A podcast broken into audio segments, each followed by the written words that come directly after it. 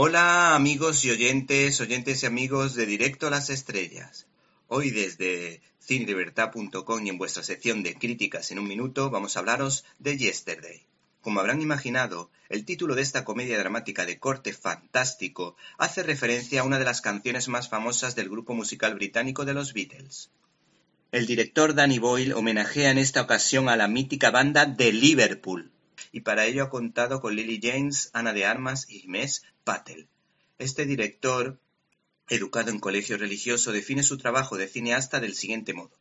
Existe cierta conexión entre el sacerdocio y el oficio de cineasta, pues en ambos casos se intenta que la gente piense.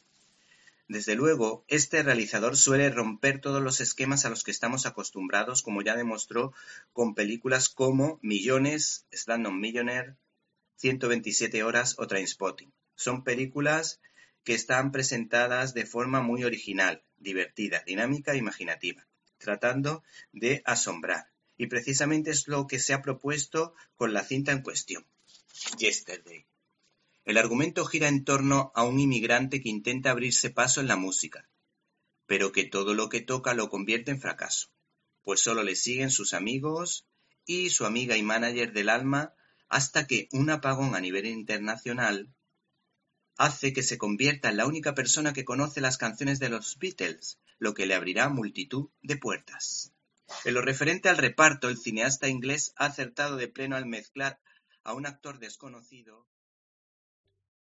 ¿Te está gustando este episodio?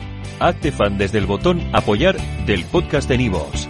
Elige tu aportación y podrás escuchar este y el resto de sus episodios extra. Además, ayudarás a su productor a seguir creando contenido con la misma pasión y dedicación.